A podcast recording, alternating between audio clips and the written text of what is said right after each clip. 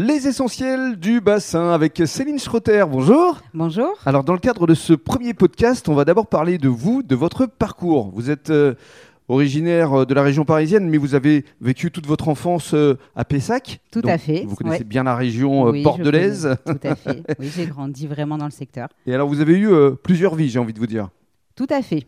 J'ai fait un bac pro commerce, puis j'ai été dans le commerce pendant une ans vingtaine d'années euh, en tant que responsable de boutique. Mhm.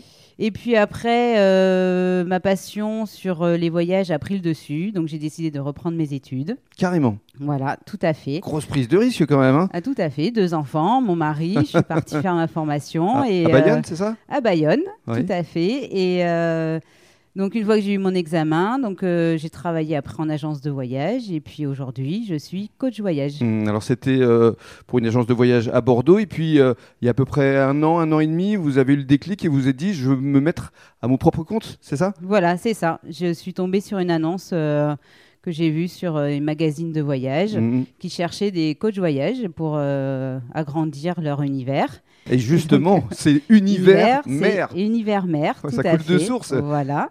Et euh, donc j'ai intégré ce groupe en début d'année. Mhm. Et le concept me plaît euh, puisque j'adapte vraiment les voyages aux personnes. Mhm. Alors univers mer, euh, justement, hein, il y a un petit jeu de mots parce que c'est univers avec euh, le AIR de l'air, parce que justement vous proposez d'unir euh, la mer et l'air. Et alors euh, le slogan est, est assez intéressant parce que exiger plus que le voyage. Ça veut dire que vous proposez vraiment un service à la carte. À la carte, tout à fait. Avec le client ou avec les personnes voilà, qui souhaitent voyager.